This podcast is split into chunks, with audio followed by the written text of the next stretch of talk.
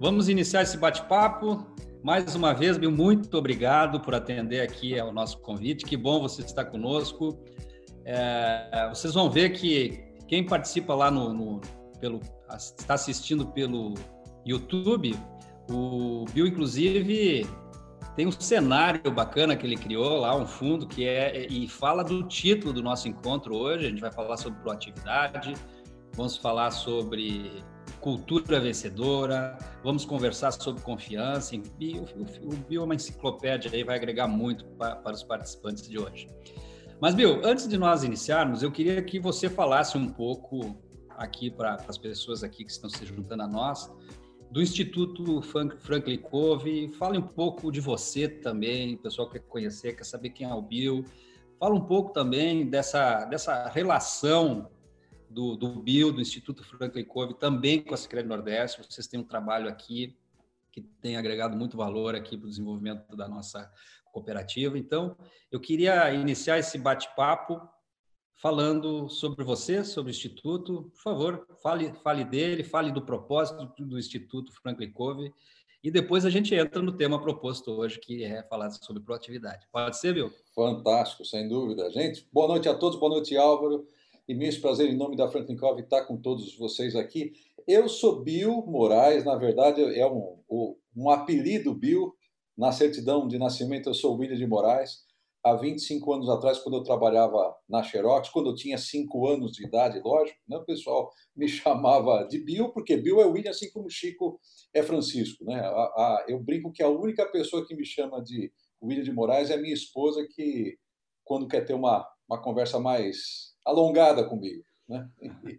Uma honra estar com todos vocês. Bill, eu sou vice-presidente da Franklin Covey aqui no Brasil, responsável pela área chamada Enterprise, que é toda a área de B2B. A Franklin Covey está aqui no Brasil faz 21 anos, no mundo há 30 anos. Uh, nós estamos presentes em 165 países. Né? A gente nasceu, Álvaro, e todos que estão aí presentes, de um livro que dá, inclusive, base né, e conteúdo para o que nós vamos ver hoje aqui, que, que é Proatividade, que na verdade é um livro chamado Os Sete Hábitos das Pessoas Altamente Eficazes. Esse livro foi lançado, aliás, Álvaro, no próximo dia 19 de maio, nós vamos lançar a comemoração de 30 anos, a, a, a edição de 30 anos de celebração, de lançamento desse livro que vendeu 40 milhões de exemplares no mundo todo, mais de 2 milhões somente aqui no Brasil. Então, uma honra estar aqui para falar sobre, sobre essa experiência. A, a propósito, Bill, é. Desculpe te interromper, não, eu, eu não queria perder esse gancho. Eu, eu vou mostrar. O pessoal que está no YouTube enxerga bem, está tá aqui decorando o nosso ambiente, os sete hábitos, né, e várias outras literaturas aqui do, do Instituto Franklin Covey. Eu acho que o pessoal aqui do Instagram também consegue enxergar. Então, tem, tem ali uma edição, é uma edição mais antiga, né? Ela foi, enfim, já tem há muito tempo esse livro e eu tive a oportunidade de assistir ainda pela última vez, acho que no Brasil, Stephen Covey no, na HSM, né? Uhum. E um grande sujeito, um, também um guru daqueles que, como Peter Drucker, ficam gravados, né? Na memória de todos nós aí, deixaram, deixam esses legados absurdos, né? Em termos aí de é, para quem lida na gestão, né? Referenciais fundamentais. Então, quis te interromper para dizer que hoje Poxa, estamos fantástico. acompanhados aqui de fantástico. toda essa literatura importante para o desenvolvimento da gestão. Sem dúvida. E eu, Bill Moraes, eu sou agora em, em abril fiz 25 anos de casado, fiz minha fiz minhas bodas de prata, né? E aliás, aliás, Álvaro, eu quero até pular já para esse assunto aqui, né? Que é, os sete hábitos das pessoas altamente eficazes ele também tem um desdobramento que eu vou mostrar tanto para o pessoal que está aqui no, no, no, YouTube, como também quem está aqui no, no Instagram, que são sete hábitos das famílias altamente eficazes. Ou seja, o assunto que nós vamos tratar hoje aqui, proatividade, ele não é só um assunto de liderança profissional, ele tem a ver com pessoas, com famílias eficazes, com a proatividade aplicada no nosso dia a dia. E eu sou também cliente da Franklin Covey há quase 20 anos e, né, Álvaro, eu venho usando isso também, esses princípios que nós vamos tratar hoje é, deles aqui, um deles é esse, sem dúvida, proatividade, também na minha, na minha vida pessoal. Quer dizer, vai ser uma honra a gente compartilhar experiências de nossa, né, da Franklin Covey aqui, dá mais de duas décadas e mundo afora aí mais de 30 anos atuando principalmente nesse assunto, né, Álvaro, de proatividade em tempos de crise. Uhum. Tá ótimo. E o Instituto Franklin Covey? Nós conhecemos o Instituto Franklin Covey por conta de uma cooperativa, uma co-irmã né, do, da Scred, Scred, Scred Norte, Santa Catarina, e achamos muito interessante que lá o pessoal adotou uma, uma forma né, de se relacionar com os seus objetivos, com as metas, com aquilo que impulsiona a meta, muito interessante. Fala um pouco sobre o Instituto e também esta metodologia, Bill. É, aliás, o, o Álvaro, a, a seguinte pergunta foi feita sobre os sete hábitos das pessoas altamente eficazes há, há, há, quase 20 anos atrás foi o seguinte: os sete hábitos, sem dúvida, mudam a vida das pessoas. Mas como fazer isso para o CEO ou presidente de uma empresa? Como aplicar os sete hábitos das pessoas altamente eficazes para que a gente possa, por exemplo, alcançar resultados numa cooperativa, por exemplo, ou resultados de EBITDA, ou produtividade, enfim, como eu aplico sete hábitos para executar uma estratégia? Bom, o resultado disso, alguns milhões de dólares depois investidos e mais de hoje 4 mil implementações feitas, isso resultou em um método do qual eu sou coautor aqui no Brasil, chamado As Quatro Disciplinas da Execução, também chamado de 4DX. Né? Uhum. Então, é, é, basicamente saiu dessa pergunta: como aplicar os sete hábitos numa empresa, para o presidente de uma empresa, para executar melhor sua estratégia. E é um método, e o livro hoje ele foi publicado em 20 línguas, mais de 500 mil exemplares vendidos. Aqui no Brasil foi lançado há sete anos atrás.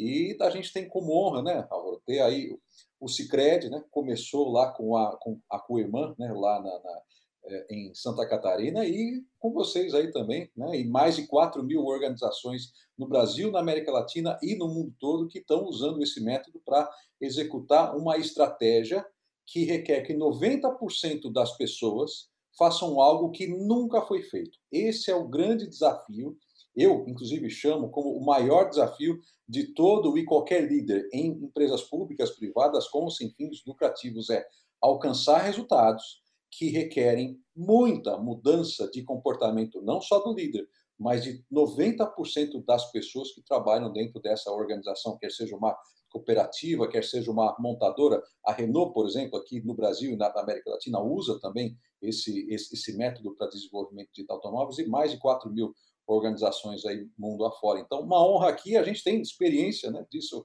dessa aplicação de uma linguagem chamada MCI, né, Álvaro, de uhum. medidas de direção, prestação semanal de contas, um placar envolvente, que são princípios que ajudam mais, é, aliás, é, é, das implementações que nós fizemos, 94% das empresas alcançam resultados ou superam seus resultados estratégicos. Então, é uma honra estar aqui também com vocês também nessa jornada que envolve executar uma estratégia que requer muita mudança de comportamento. É, a, eu acho importante falar sobre isso, Bill. Na, na, na quinta-feira passada, com Marcelo Lubisco, nós falávamos também dos jogos estratégicos, né? E, e a soma dessas soluções aqui dentro dessa empresa tem apoiado a mudança a realidade a mudança de comportamento, por, por conta disso, a mudança de cultura.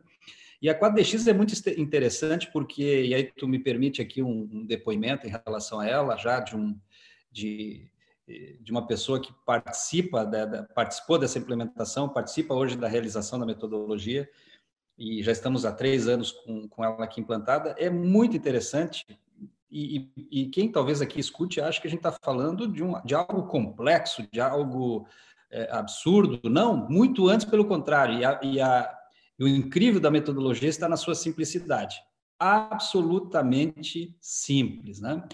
E para tangibilizar, assim, para aqueles que estão nos escutando e, e, e se reunindo agora para nós, eu estou pedindo aqui para o Bill falar um pouco dele, do Instituto Franklin Covey, e falar de uma das, uma das, das bandeiras né, de conhecimento dele, cujo ele é também coautor, está aqui o livro, né, as quatro disciplinas também, orientando aqui nossa, o nosso cenário. E, e, na verdade, aqui na empresa, todos participam, todos participam é, da metodologia, né? Isso hoje é um. Nós temos encontros semanais, reuniões semanais de 15 minutos, onde as pessoas precisam falar de compromissos, né? Compromissos que tem para a semana seguinte e falar de forma muito objetiva do compromisso que, que na semana anterior, que antecedeu. Então, é de uma, de uma simplicidade incrível. E, e, claro, sempre orientados, e aí você citou um termo né, que é próprio do, do, da linguagem da 4DX, que é a MCI, a meta crucialmente importante. Né? E, e, a meta crucialmente importante, normalmente escolhemos, né, primeiro por ser relevante né, dentro da empresa, segundo por ser um desafio que a gente precisa superar, que a gente precisa assimilar é, é, é, comportamento em relação a obtenção daquela, daquela meta crucialmente importante. Né? E aí nos orientamos, você citou outro termo, por medidas que nos direcionam é, é, para essa meta. Então, aqueles compromissos que uma vez por semana as pessoas fazem, os grupos aqui, nós temos 19 grupos que se reúnem toda semana, mesmo, mesmo agora no Covid, a gente se reúne de forma online, né, à distância, é, é, tem elas, é, esses compromissos guardam pressupostos que se relacionam à movimentação dessa MCI e que são orientadas por essa direção, por essa medida de direção. E aí, claro, além disso, para encerrar então essa parte introdutória, né, é, todos fazem os seus placares, os seus placares orientam lá as equipes, as equipes movimentos, são placares envolventes, ou seja, por isso as quatro, né, as, as, as, quatro situações aí que quatro disciplinas, né, que orientam a, a, metodologia. Sem dúvida. Ótimo, Bill. Muito bom. Obrigado aí por todo esse apoio, por essa parceria aí junto às Crédito Nordeste. Eu queria falar um pouco sobre isso para que as pessoas tivessem a dimensão do que significa, né, essa essa parceria com a Franklin Cove e com a metodologia 4DX. Uma tá bem? Uma honra. Tá ótimo. Vamos então, gente. Eu queria aqui renovar aqui vocês, por favor, façam perguntas se, se atenham se, se, aqui junto ao Instagram, também é, aqui o, o Richard, mais uma vez aqui nos apoiando aqui no YouTube. Quero agradecê-lo, né, para a gente poder estar tá fazendo essa transmissão Instagram, YouTube, e requer uma série de aspectos técnicos que o Richard tem nos atendido, deu um suporte muito importante aqui para o Bill também. Faça suas perguntas pelo Instagram, as equipes também aqui das Câmara Nordeste, se quiserem também pelo WhatsApp, eu também vou estar aqui olhando. E vamos tentar interagir, vamos falar sobre o tema.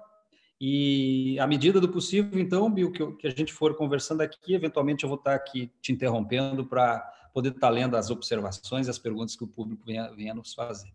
Tá bem. Bom, você nos sugeriu um tema, um tema que também norteou um, um um outro quadro da COP TV chamado Delogos, uma palestra de 15, 15, 16 minutos, e que foi fantástica, achei super interessante. Compartilhamos também aqui com, com as pessoas que nos seguem, e fala sobre proatividade, né?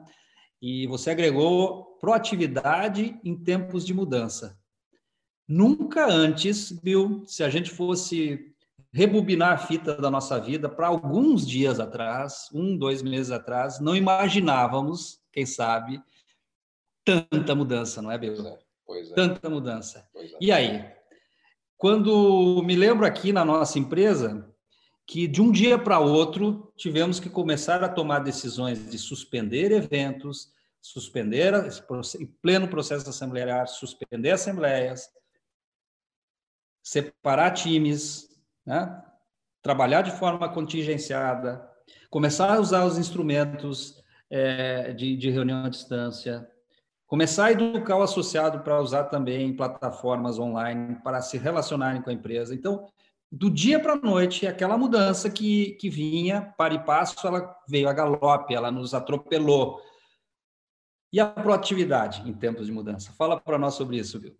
Bom, primeiro é, eu quero convidar a todo mundo que ainda não teve essa oportunidade de assistir esse, essa primeira parte ou o primeiro passo da proatividade nesse vídeo que está lá no, no Delogos, lá no Somos Copo TV ou no YouTube Copo TV e conferir lá 15, 20 minutinhos, né, Álvaro, que, nós falo, que eu falo sobre é, o passo 1, um, o que, que é da proatividade. Falando bem rapidamente, não é simplesmente atuar antes das coisas acontecerem. Muitos pensam que proatividade é isso.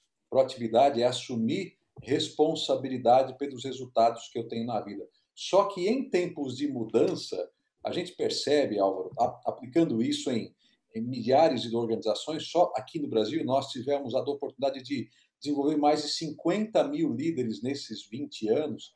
E o primeiro passo que nós tratamos para que alguém seja líder se chama proatividade, se chama assumir responsabilidade. Mas alguns podem pensar assim, mas como é possível assumir responsabilidade em um mundo que está mudando em termos de dias ou horas, a cada instante, a cada minuto? Como é possível? Será que eu controlo tudo que ocorre na minha vida? Bom, existem boas notícias e existem más notícias. Más notícias. Você não controla tudo na vida. Essas são as más notícias. Boas notícias. Você controla o que você vai fazer com relação a essas coisas que tá acontecem. E Álvaro, indo bem direto ao ponto. É, de novo, aqueles que querem saber mais sobre isso, de logos, lá o vídeo que fala sobre linguagem proativa. Né? Se eu sou alguém que usa uma linguagem, por exemplo, ah, eu tenho que fazer atividade física, eu tenho que aprender uma língua nova, eu tenho que me dedicar, isso é uma linguagem reativa. Eu tenho, eu sou obrigado, eu não queria fazer isso, mas eu tenho que fazer. Se eu inverto isso para uma linguagem proativa, dizendo eu escolho fazer, eu farei isso, essa é a linguagem dos líderes. Então, indo, é, pr primeira etapa, para que eu possa liderar a mim mesmo e depois outras pessoas, é pensar de maneira proativa, é assumir sim responsabilidade pelos resultados que eu tenho na minha vida. Eu não sou resultado das coisas que tá acontecem comigo, eu sou um resultado do que eu escolho fazer com o que está acontecendo comigo. Segundo o Dr. Daniel Amy, Assim como nós lavamos nossas mãos em tempos de crise, nós deveríamos higienizar o nosso cérebro também em tempos de crise. Olha só que curioso. Ele menciona aqui, nosso cérebro, ele é formado a parte mais antiga do nosso cérebro, segundo o Dr. Daniel M, chamado amígdala. Eu chamo de cérebro Roberto Carlos, né? Porque é onde estão as nossas emoções. Né? Tudo brota na, na parte mais antiga do nosso cérebro. Né? E existe essa outra parte, chamada neocórtex ou córtex frontal, que é a parte que envolve desenvolver escolhas, disciplina, pensamento crítico. Isso ocorre nessa parte que é a parte mais nova, que, segundo o Dr. Daniel Emen, se desenvolve até os 25 anos de idade. Pois bem, o que ocorre quando eu assisto notícias sobre Covid-19, sobre pandemia global? Isso gera medo. Nosso cérebro, segundo o Dr. Daniel Emen, responde primeiro à emoção do medo. Portanto, nós estamos sofrendo de uma crise de sequestro da nossa amígdala. Nós estamos sendo sequestrados. Então, é, o que o Dr. Daniel Emin traz para nós é, assim como nós lavamos as mãos várias vezes durante o dia, nós deveríamos, por exemplo, não deixar o nosso cérebro ser sequestrado por notícias ruins. Assim como para que eu possa fazer uma alimentação saudável, eu não como uma única vez de maneira saudável. É necessário um processo contínuo para isso. Eu não, eu não faço desenvolvimento físico somente fazendo uma atividade física por ano. Eu preciso fazer isso todo dia, talvez duas, três vezes por semana. Então, para o nosso cérebro, algumas recomendações. Primeiro, para que eu possa fugir do medo, não ser sequestrado pelo medo, fazer uma dieta de notícias pensar que canais como CNN, eh, Globo News ou, ou, outros são canais que eles geram receita trazendo atenção nossa. Eles são pagos para isso. Não há algo de antiético nisso. Não é, não é esse o ponto. Mas o ponto é, eles vendem espaço quando eles conseguem captar nossa atenção. Portanto, assim como eu me alimento de maneira saudável, eu devo também fazer uma dieta de notícias ao longo do dia duas, no máximo três vezes por dia, por 20 minutos, assistir notícias. E parte desses 20 minutos, talvez 10 minutos, notícias duras e outros 10 minutos, notícias boas. Então, quando eu cuido do meu cérebro, né, essa é a nossa primeira dica, eu crio espaço para que eu possa pensar de maneira estratégica, não só reagir ao medo, para que eu não, não para que eu não, não seja sequestrado pelo medo. Ponto número um. Ponto número dois, que o Dr. Daniel Emen traz para nós. Né? Nós não nós deveríamos ser ensinados, ou alguém de, deveria ensinar para a gente durante o nosso colegial, que a gente não deveria acreditar em qualquer pensamento idiota que nós temos. Porque nesse momento de pandemia, nós cada um de nós aqui, sem exceção, tem preocupações com saúde, com família, com economia. Muitos, talvez, que estão agora assistindo, estão passando por impactos de saúde, é, é, questões financeiras, fluxo de caixa, empresas talvez fechando. Isso sequestra nós, isso pode sequestrar nós. Mas o grande ponto é, quando você tiver um pensamento negativo, escreva esse pensamento e faça a, a seguinte pergunta olhando o que você escreveu. Isso que eu pensei é verdade? É um fato absoluto? Sim ou não? O simples fato, Álvaro, de eu escrever os meus pensamentos, qualquer pensamento, medo, ansiedade, angústia, terror que eu tiver, o simples fato de eu escrever esse pensamento faz com que o lobo frontal do nosso cérebro trate isso e a gente consiga domar as nossas emoções pelo simples fato de escrever isso, pelo simples fato de o que ele chama de pensamento negativos automáticos, ou PNA. Escreva os seus pensamentos negativos automáticos e desafie se aquilo é verdade ou é somente uma preocupação, uma impressão sobre aquilo. Eu não estou dizendo que nós devemos esquecer os nossos pensamentos, mas escrever é uma segunda recomendação de higiene do nosso cérebro, para que eu possa domar, para que eu possa coordenar o nosso cérebro. É, é o, o, ato de escrever é um, é um processo que talvez faça com, você, com que você saque lá da amígdala né, e, e traga aqui para o pré-frontal, racionalize sobre isso e, e essa emoção raiz, que é o medo, que é o terror, baseado nesse sequestro, né? ele acaba, você acaba relativizando isso, porque você começa a botar racionalidade em cima disso. Agora, eu, eu gostei muito, Bill, que tu, tu usas para falar, veja, que esse termo, esse sequestro mental, esse sequestro emocional, né? O próprio termo já é carregado de. O termo sequestro é um termo com uma conotação de violência nele, né? O sequestro, né? E, e, e sempre que você é submetido a algum tipo de violência, você reage e quando você reage, você não é mais dono da tua decisão. Você está orientado exatamente por, por emoções emoções raízes, né, reptilianas, lá da lá do, da amígdala, né, como você exatamente. bem mencionou. Eu achei muito interessante tu fazeres uso também é, de um termo que é, é, é, ele se encaixa muito bem com a reação, a reatividade que é o antônimo da proatividade, né? É o contrário da proatividade. Totalmente, totalmente, totalmente. Muito e, bom. Muito bom. E sabe, sabe que tem um terceiro ponto que o Dr. Daniel Emin traz para nós também, um conteudista, né, associado a Franklin que, é, aliás, eu adoro também essa passagem da Bíblia, né? É João, né? É 8, 32, né?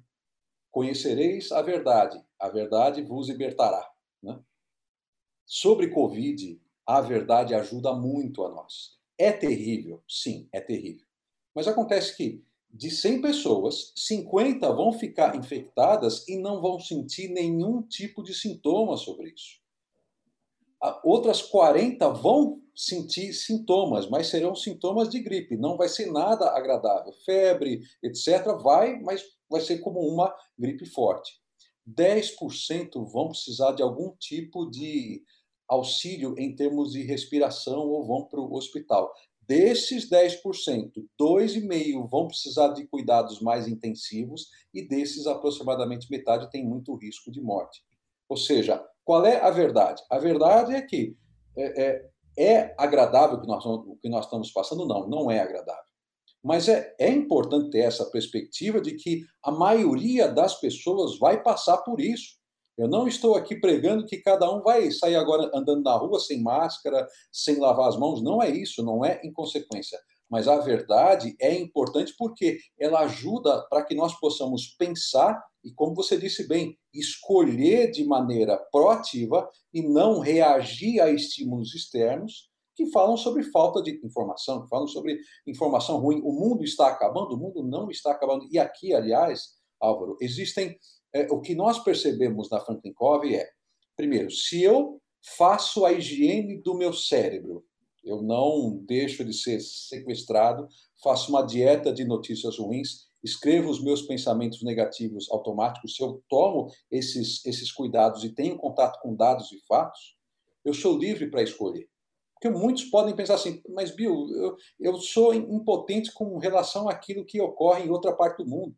Isso pode gerar, sim, ansiedade, mas o que você pode fazer no seu círculo de influência? O que você pode fazer é, é, com a sua família? Você pode fazer no seu dia a dia? O que você pode fazer agora? Né? Isso se chama proatividade, isso se chama eu não controlo tudo o que ocorre na minha vida, mas eu tenho um pequeno círculo chamado círculo de influência no qual eu posso e escolho atuar. Eu não uso a linguagem que eu tenho que fazer alguma coisa. Aliás, Álvaro, eu já falei sobre isso lá naquele vídeo de logo, só uma recapitulação aqui para todos. A meta mais comum que as pessoas criam no começo do ano, né? É, não só aqui no Brasil, mas no mundo todo, né? não todos, mas a grande maioria, é perder peso. E o que as pessoas dizem? Eu tenho que perder peso. Pronto, a reatividade vai fazer com que eu seja obrigado a perder. Não, se eu mudo a minha linguagem, primeiro. Eu... Não é uma escolha, né, Bill? Eu Exatamente. tenho não é uma escolha. Exatamente. É uma reação. Exatamente. Há uma intenção, né? Exatamente. Se eu, se eu digo, eu escolho perder peso, é minha escolha, é minha deliberação, é meu objetivo perder peso, a coisa muda. Por quê? Eu começo a pensar em coisas que eu escolhi. É simplesmente mudar a linguagem, muda a química do nosso cérebro, segundo o doutor Daniel Emme, que é, ele é um dos conteudistas que trabalha conosco. Existem outros médicos também, outros neurocientistas que trabalham conosco. Né? Mas o simples fato de eu mudar a minha linguagem, fazer a higiene do meu cérebro, né, como eu disse alguns momentos atrás, e ter consciência de que eu sou responsável pelos resultados que tenho na minha vida, som, somente isso, isso não, não é uma varinha mágica, Álvaro mas isso é o início para que eu possa criar um ambiente no qual eu sou protagonista, dito por um cientista da computação, tá, gente? Eu não estudei psicologia. Tudo que eu tenho em termos de vivência com pessoas tem muita cicatriz no meu rosto, tem muita cicatriz. Por quê? Eu pensava, abrindo aqui do coração, a miúde aqui, uma conversa de, de chimarrão ou de cafezinho aqui entre nós. Né? Eu, há 20 anos atrás, pensava, não, para quê? emoção, besteira. Eu vim de TI, é processo, são indicadores-chave de desempenho, você faz de um lado, sai do outro, produtividade, eficácia, etc. Eu não podia estar mais errado. Ou seja, a questão é, o nosso cérebro, ele trabalha primeiro baseado em emoções e depois vem a razão. Eu não consigo dissociar esses dois pontos. E aqui até existe uma outra conteudista da Franklin, associada da Franklin Covey, chamada Susan David ela é uma psicóloga, trabalha na Escola de Medicina de Harvard, e ela desenvolveu um, um método chamado agilidade emocional, ou emotional agility, que ajuda a gente a ser ágil de maneira emocional. Por exemplo, se eu sinto que estou nervoso com algo, se eu digo, eu estou nervoso, estou totalmente nervoso, o que, que isso quer dizer? Eu 100% estou nervoso, não tenho espaço para mais nada simples fato de eu olhar isso como terceira pessoa, eu falo assim, eu reconheço que estou ficando nervoso, mas é minha escolha ficar nervoso? Quais são as consequências se eu ficar nervoso e fizer algo impensado com o Álvaro agora, que está me dando feedback duro sobre alguma questão chave, ou sobre meu filho que está falando algo, algo de maneira alta comigo? Né? Como, ou seja, se eu começo a tratar a minha emoção como eu tenho minhas emoções, eu não vou negar as minhas emoções, mas eu, eu não sou a minha emoção. Eu sou as escolhas que eu faço em termos de vida, pessoa, papéis, e aí eu questiono as minhas emoções. Essa emoção vai ao encontro ou vai de encontro com aquilo que eu escolhi na minha vida pessoal, profissional, afetiva? Eu sei que é simples, né, Álvaro, falar agora aqui entre nós. Eu sei que quando eh, todo mundo tem um ponto, segundo a, essa doutora Susan David, todo mundo tem um ponto fraco que quando toca ali como uma agulha ou um estímulo, hum, ali é o um gatilho. Exatamente, esse gatilho. É um gatilho. Exatamente, que faz com que as coisas aflorem. Se eu cuido bem do meu cérebro, se eu assumo responsabilidade, se eu mudo a minha linguagem, a chance de eu usar a minha razão para tratar essa emoção e questionar essa emoção é muito maior do que simplesmente ficar reagindo e fazer o que todo mundo faz. Tá certo. É, a jornada de autoconhecimento é essencial para que a gente consiga dominar e fazer escolhas, não é, Bill? Sem dúvida. Essa jornada de autoconhecimento, nós aqui nas Crédito Nordeste temos implementado e dado muito valor a essa jornada de autoconhecimento, né? Fazendo uso, claro, dos mais diversos instrumentos, entre eles o Enneagrama, né? O Enneagrama ele consegue de uma forma também e, e por isso que eu, eu, eu sou fã do Enneagrama, ele consegue de uma forma bastante simples, mas efetiva, né? É, fazer com que você se identifique, né, com uma determinada emoção e a partir dessa identificação você iniciar uma jornada de autoconhecimento que fará com que você possa aí na frente se desidentificar, porque a identificação é, é o primeiro passo, né? A identificação daquele teu vício emocional desse gatilho, né, que te faz talvez não não ser dono das escolhas, né, e agir muito no piloto automático. É, é, ser conhecedor disso é o primeiro passo nessa jornada é, de racionalização na Exato. tomada de decisão e da proatividade, né? Não sei se, se faz sentido isso, Bill. Faz todo o sentido e o que me marcou muito primeiro como cliente da Franklin Covey há 18 anos atrás e agora como um dos responsáveis pela Franklin Covey está aqui no Brasil também no mundo, é que muito do que nós pensamos que é algo psíquico tem a ver com uma, uma, um, um tratamento muito ruim do meu cérebro. Por exemplo, Álvaro, quando nós comemos pouco ou comemos de, de maneira irregular, a flutuação de índice de açúcar no nosso sangue, segundo o Dr. Daniel Amen, faz com que esse cérebro pare de funcionar de maneira eficaz e eu volto a reagir mais para aspectos emocionais ou reativos. Portanto, se você vai ter uma conversa dura com alguém, não faça isso antes do uhum. almoço, faça isso depois do almoço, porque o seu índice de açúcar no sangue vai ser muito maior. Isso faz com que a chance de você usar esse cérebro e não essa parte aqui da amígdala seja muito maior. Se você vai ter uma conversa muito dura com sua esposa ou marido, faça isso após o jantar, nunca antes do jantar. Boa, boa dica. Está tá explicado muita coisa, então. Muito Ou bom. Seja, e, e, envolve aspectos como alimentação, como água, por exemplo. 60% do nosso cérebro é água. Se eu tomo pouca água durante o dia, seis copos no mínimo por dia, o meu cérebro. Bom, o que ocorre com quem, com alguém que está muito tempo no deserto? né? ele começa a ver miragens. É a mesma coisa com o nosso cérebro. Se eu tomo pouca água, o meu cérebro vai dar sinais de fadiga. Muitos pensam que distúrbios de atenção, de reatividade, são problemas psíquicos, são, são problemas, sei lá, de, de outro. Não. Em muitos casos, segundo o próprio Dr. Daniel M., isso tem a ver com simplesmente não cuidar bem do seu cérebro, não cuidar da saúde do seu cérebro. Química, química cerebral, tem a ver pois com é. isso, né? Como é que funciona isso? Bill, nós, nós temos uma audiência muito legal, tanto aqui no Instagram, como também lá no YouTube. Aqui o Richard está me atualizando. E eu queria aqui salientar algumas presenças. O Felipe, Felipe Flash, nosso, nosso um abraço, diretor, Felipe. nosso diretor de desenvolvimento, Vanderlei, Paula, Maurício, gerente lá de Capão da Canoa, Jefferson, a Kelly, Fernando, Uau. Andressa, e aí muitas pessoas, talvez da tua rede também, né? Tem algumas, né? Carolina Muniz. Nós, nós temos aí, eh, eu estou vendo também alunos do nosso MBA também da Franklin Covey, estou muito contente também. Um abraço aí a todos que, que eu já tive contato, né? Nós e outros também que somos conteudistas aí da Franklin Covey. Muito tá bom, bem. fantástico. Eduardo Kindle, amigo aqui, parceiro aqui na, na, na, cidade. Deixa eu ver aqui quem mais. Gilson Becker, é, também uma liderança lá de Osório, Solon, diretor executivo da Sicredi Nordeste, várias pessoas aí que nos prestigiam hoje. Quero aqui salientar o Hélio Nascimento, falava há pouco, também futuro futuro convidado aqui. Shirley está aqui conosco, um a Cristiane está aqui Foi conosco isso. também.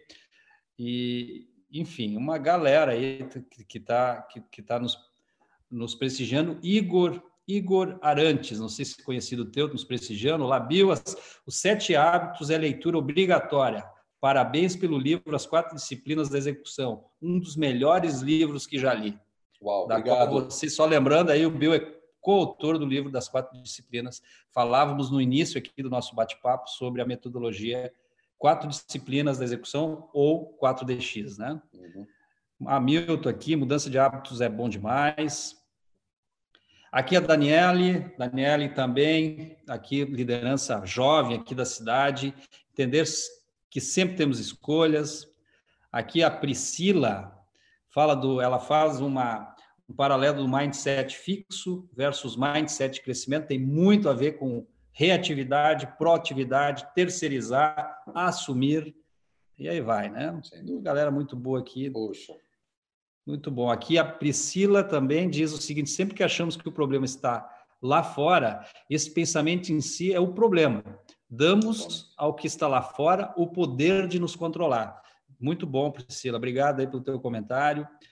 Gente, então é isso. Aí muita gente aqui nos prestigiando, quero agradecer mais uma vez aqui quem está entrando agora ou quem está conosco. Convide aí sua rede, tem um aviãozinho ali, passem para as pessoas. Também a gente está pelo YouTube ao vivo, também podem compartilhar o link e as pessoas podem acompanhar aqui. Mas, Bill, vamos, vamos continuar aqui o nosso bate-papo. Fala um pouco para nós sobre cultura. Ok. Qual é, qual é a, a, a, na tua opinião, o papel da cultura numa organização? Bom, cultura, é uma resposta curta para isso né? é, é por um, uh, usando um exemplo né? é, de uma empresa aérea, por exemplo. Aliás, aqui tem vários participantes também aí, da, são os, os amigos da Latam Airlines também. Quero mandar imenso abraço aí a todos que estão participando aí. Obrigado que... pelo prestígio, Latam, que o Bill, Bill volta e meia referencia a TAM aqui na nossa empresa. Obrigado aí pela audiência. Fantástico. Eu, eu quero usar um exemplo da Latam que, que conseguiu é, é, é alcançar um resultado em 2019 inédito na aviação brasileira, que foi ser a empresa aérea mais pontual do mundo em 2019. Agora, a grande pergunta, Álvaro, é como eu consigo alcançar pontualidade se, para alcançar pontualidade, eu preciso mudar comportamento de 4 mil pessoas que trabalham em quase 50 aeroportos aqui no Brasil. Como eu faço isso? Ou seja, se eu falo de mudar comportamento, o que é cultura? Né? Cultura é, é, é o jeitão como nós fazemos as coisas em qualquer organização. Agora, o que poucos líderes sabem, Álvaro e todos, é que cultura não é algo que cresce do nada. Se eu deixo a cultura acontecer, eu vou ter problemas em alcance de resultados. Agora, quando eu uso a cultura e crio a cultura de maneira deliberada, de maneira intencional, eu posso transformar a cultura em algo, Álvaro, que não pode ser copiado pela minha concorrência. Eu tenho outro exemplo, hotéis Merit, não somente aqui no Brasil, mas no mundo todo. Eles conseguiram modelar a cultura deles para que eles se tornassem a empresa número um em satisfação de hóspedes por mais de uma década. É algo que nenhum concorrente consegue copiar. Por quê? Quer seja numa companhia aérea, quer seja numa cadeia de hotéis Posso copiar o avião, decoração, a indumentária, os uniformes? Consigo copiar a tecnologia? Consigo. Agora, eu consigo copiar o jeito como os hóspedes são tratados ou o jeito como os passageiros são saudados dentro de uma organização, ou mesmo de cooperados, né, Álvaro? Nós estamos falando aí, uhum. aí também do Cicred. Eu, não, eu, como concorrente, não consigo copiar facilmente isso. Cultura não se copia. Cultura pode ser a maior vantagem competitiva de uma organização. Essas são as boas notícias. Más notícias, como eu disse no começo, não é bom mudar o nosso comportamento. Fácil? Lógico que não. Que tal mudar o comportamento, né, de 10 pessoas ou de 100 pessoas que trabalham para essas 10 pessoas? Não é fácil mudar a cultura, mas é quando eu tomo consciência de que cultura eu não deixo ela ser criada, mas eu uso ela como um ativo estratégico para que eu possa criar comportamentos alinhados, que mesmo que eu saia da organização, esses comportamentos vão continuar existindo, eu posso criar algo que envolve o líder sair da organização e a cultura permanece, porque o líder criou de maneira intencional, deliberada, estrategicamente os comportamentos que compõem a cultura daquela organização. Então, eu chamo de cultura, pode ser a nossa maior vantagem competitiva em qualquer mercado no qual nós trabalhamos, Álvaro. Eu digo de mercado financeiro, não somente financeiro, mas mercado uh, automotivo, de varejo, é, qualquer tipo de mercado que nós trabalhamos, nós conseguimos perceber que as empresas, líderes que tomam consciência disso e alinham processos e sistemas para criar de maneira intencional uma cultura. E, e gente, eu, eu sou cientista da computação, vamos pousar esse avião para ficar mais claro. Um líder tem qual cultura numa organização? Cultura são comportamentos, são hábitos, é o somatório de hábitos. O líder tem dentro de uma organização os hábitos ou comportamentos que ele incentiva e que ele tolera. Então, quer dizer, se eu, como líder, incentivo algo e tolero outras coisas, o somatório disso vai chamar cultura, ponto final, porque todo mundo olha para o líder, todo mundo olha para aquilo que nós estamos fazendo. Né? Quando o líder entra numa organização, todo, todo mundo olha, opa, o líder chegou, bom dia, será que ele vai cumprimentar a gente? Ou em ambiente virtual, né, que é o que está tá acontecendo, o que ocorre com as equipes com as quais nós trabalhamos agora de maneira virtual. Eles querem saber se o líder dá bom dia via WhatsApp, via Microsoft Teams, via Zoom, se manda e-mail, etc., ou se liga para alguém. Né? Esse tipo de presente, todo mundo olha e presta mais atenção de, em, em, como o líder se comunica, o que o líder faz, ele é mais olhado. Portanto, uh, e aqui vem a parte mais dura, intencional ou não do líder. O líder, quando abre a boca, segundo o Dr. Stephen Covey, autor dos Sete Hábitos das Pessoas Altamente Eficazes, quando o líder abre a boca, ele cria cultura. Qualquer cultura. Pode ser intencional, pode ser um acidente. Se eu, se eu digo como, como líder, ah, nós estamos numa crise imensa, nós não, não temos como sair dessa. Amém. Todo mundo vai pensar dessa maneira. Se o, o líder diz, nós estamos numa crise dura, mas vamos buscar coisas que estão no nosso círculo de influência que nós podemos fazer de hoje para amanhã para que a gente possa não mudar o mundo, mas mudar a nossa realidade de um dia para o outro. O que, que ocorre? As pessoas começam a pensar de maneira proativa, porque mimetizam, copiam, olham mais o que o líder está fazendo. É, Bill, é muito interessante o que tu falas, e depois eu quero aqui complementar a tua fala com, com algumas observações e perguntas aqui do, do, do pessoal que está participando.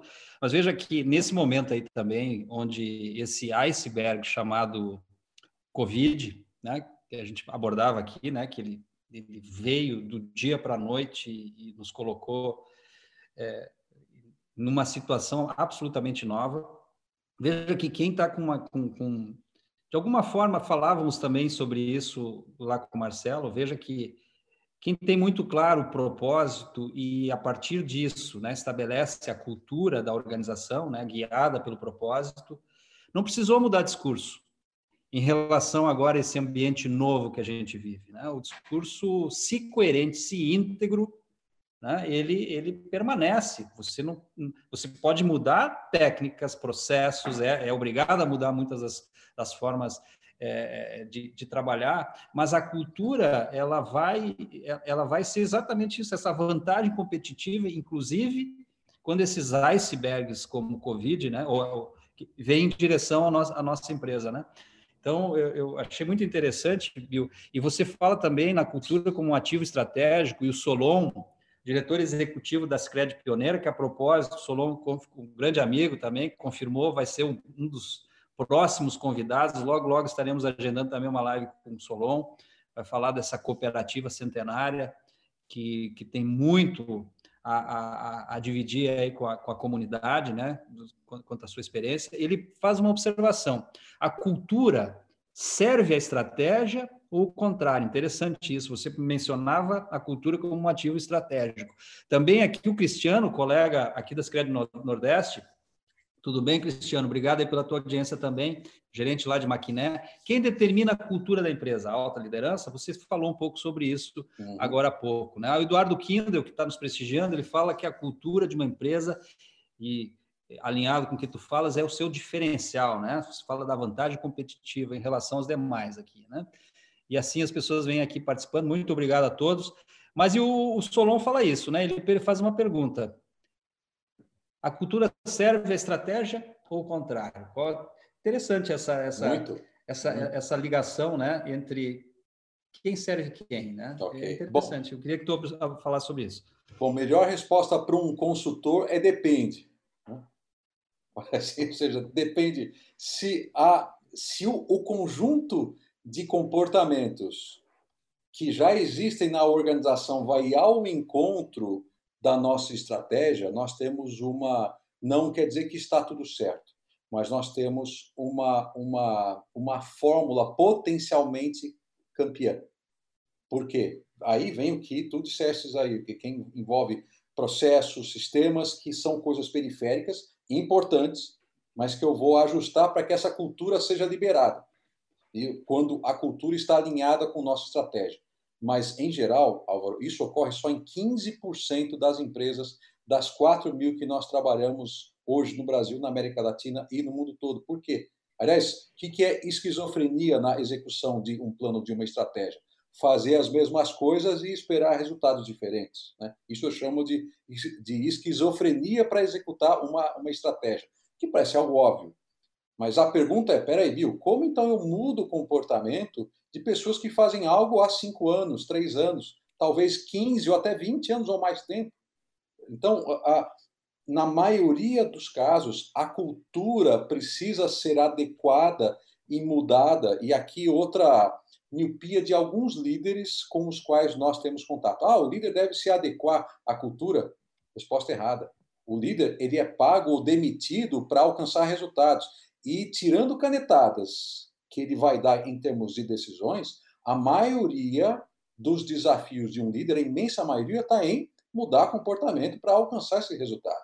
Então, quando o líder ele, ele entende a cultura, mas ele modela essa cultura para nova estratégia, ele adota, ele, ele modela, ele com o próprio modelo, ele é modelo disso, ele é exemplo dessa cultura para dizer onde que nós escolhemos chegar, a visão. Isso tem a ver com o hábito 2. O hábito 1 um dos sete hábitos tem a ver com seja proativo, como nós estamos aqui falando.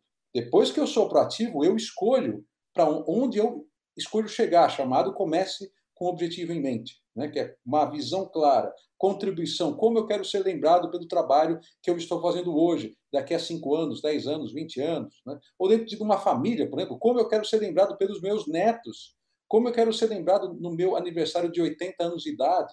Né? O que as pessoas vão dizer sobre mim nessa celebração dos meus 80 anos de idade? Isso é uma escolha proativa, isso é uma, uma visão que nós definimos para nós mesmos. Só que isso envolve, respondendo à pergunta, na maioria, em mais de 80% das empresas e equipes com as quais nós trabalhamos, a cultura deve ser modelada. E a gente sabe como isso é, é, é difícil de acontecer. Isso é, bom, essas são as más notícias. Boas notícias, pode acontecer. E aqui o que eu recomendo para todo mundo que está vendo aí, em momentos de muita mudança, como ser proativo? É se apegar às três únicas constantes que existem em qualquer tipo de ambiente, segundo esse trabalho que nós fazemos há mais de, de 30 anos com líderes no mundo todo. Primeiro, a primeira constante se chama mudança. E eu nem preciso falar o quanto que mudança é cada vez mais constante principalmente nesse contexto de Covid-19 também de economia. Segunda constante, princípios. Não domine técnicas, domine princípios. Né? Como eu já falei, convido todos que estão vendo aqui de novo, se vocês quiserem saber mais sobre isso, assistam aquele vídeo lá no Delogos, onde eu faço, falo o, o básico sobre proatividade. E terceiro, terceira e única constante, que não muda, chamado escolhas. Nós, e aí, Álvaro, para terminar essa resposta longa para essa fantástica pergunta, nós não fomos educados ou mesmo treinados para escolher. Em geral, nós adotamos escolhas de outras pessoas. É difícil para nós assumir proatividade, gera, gera medo para muitos. Caramba, eu vou ter que escolher qual, qual, qual vai ser o rumo da minha vida, mas é, assim como uma criança com três anos de idade dá pequenos passos, às vezes tropeça, às vezes anda, cai, mas volta, Funciona assim também a nossa vida, fazendo escolhas com acertos e erros, para que eu possa definir aquilo que é mais importante, fazer escolhas deliberadas, mudando o meu comportamento dentro de uma equipe, mudando comportamentos da equipe de maneira muscular, de maneira repetitiva. Eu não mudo comportamentos com treinamento, com apresentações, eu mudo com prática disso diária ou semanal. Uhum. É, aqui o Juan, ele faz uma observação muito legal. A cultura, o Juan é colega nosso aqui das Criadas Nordeste, a cultura pode ser passada de forma vertical, mas apenas em um ambiente de trocas e horizontalidade ela se mantém e cresce. E falávamos há pouco de proatividade, né? Você aqui repete agora na resposta aqui à pergunta do Solon. O, o Daniel Porte mandou por, por WhatsApp, também colega nosso, Bill, em momento onde muitas empresas estão em home office, a gestão acaba ficando distante, né?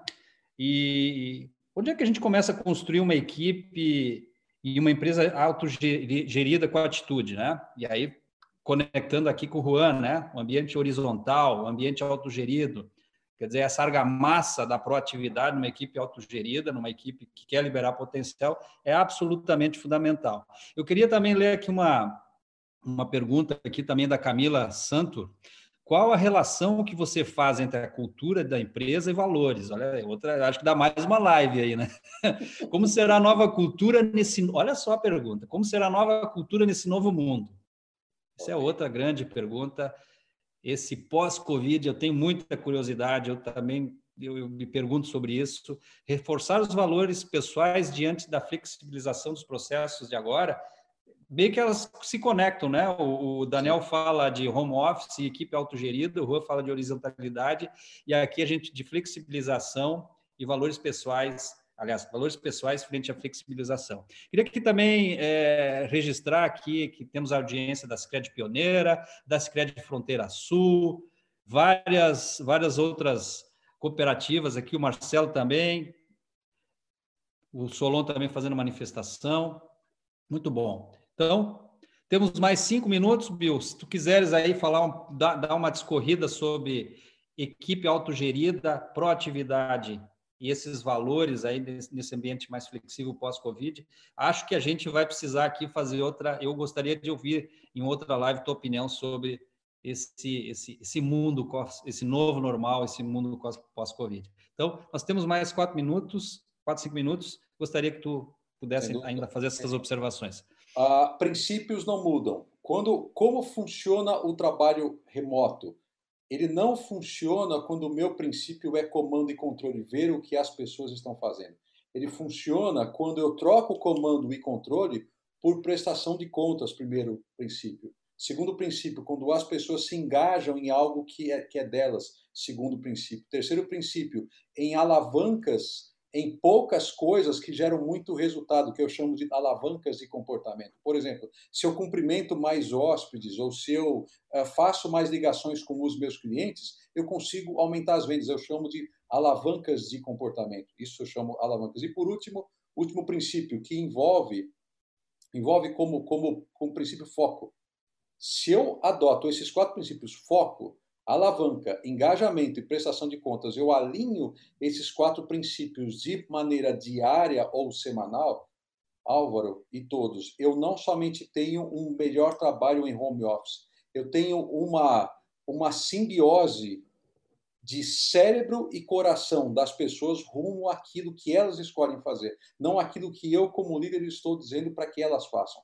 Elas assumem compromisso, não sou eu que digo para elas o que, o que deve ser feito. E aqui, né, Álvaro, uma, uma recomendação, como, como você próprio já observou, né, que o, o livro, para quem quiser se aprofundar nisso, o livro, As Quatro Disciplinas da Execução, possui ipsis literis o que é necessário para que eu possa trabalhar de, de maneira proativa em ambientes onde eu escolho fazer mudanças e a mudança não é criada por outras pessoas, que envolve mudança, por exemplo, da cultura, como nós dissemos alguns momentos atrás.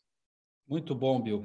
Deixa eu fazer aqui mais é, leitura. Deixa eu só registrar aqui também é, os colegas das CRED Centro Rio Grande do Sul, Minas Gerais. Obrigado, Paula Bender, pela, pela audiência.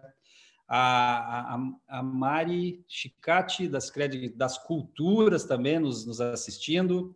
A Dalva Conte dizer aqui te elogiando, ótima live, Bill. Também a, a Thaí, Thaís Milani, grande presente para todos nós essa live. Obrigada, Cicred, obrigada, Bill. A Claudine Mori, colega lá de Santo Antônio da Patrulha, apenas ser somente uma hora de duração. É muito bom poder assistir lives de conteúdo que agregam na vida da gente. O tempo passa, a gente não sente. Parabéns, Cicred Nordeste, conteúdo muito bom. O pessoal está aí mandando abraço de Brasília muito legal. A Marciane também, grandes reflexões, ótima live, parabéns. Assunto de relevância.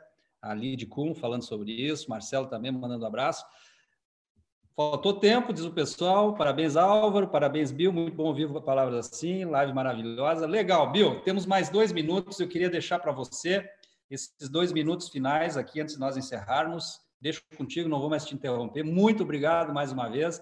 Quem sabe o pessoal pede mais live aqui com o Bill e a gente reedita aí, se tu tiveres essa disponibilidade. Bill, contigo aqui esses minutos finais. Álvaro, uma mais imensa, um minuto. Uma imensa gratidão e uma mensagem a todos. Nenhuma mudança é igual, mas todas são semelhantes. Se eu aplico princípios e não técnicas às mudanças, e alguns desses princípios nós falamos hoje aqui, eu posso dizer com uma chance de dar certo maior do que 94%. Os nossos melhores dias sempre estão à nossa frente. Nossas maiores contribuições sempre estão à nossa frente, nunca estão no nosso passado. Se eu domino e aplico esses princípios para que eu possa, um deles nós chamamos aqui de proatividade, que é onde tudo começa. Álvaro, eu quero assumir a minha, a minha proatividade com a gratidão a todos que estão assistindo, Álvaro, a todos do Ciclete Nordeste, do Rio Grande do Sul, uma imensa gratidão. E vai ser uma honra estar com vocês aqui de novo para falar mais sobre princípios, sobre técnica, sobre cicatriz no rosto, enfim, o que for necessário para ajudar todos que estão participando. Muito obrigado, Álvaro. Obrigado, Bill. Abração, hein? Tudo de bom. Até mais. Igualmente para você. Valeu, até mais. Até mais.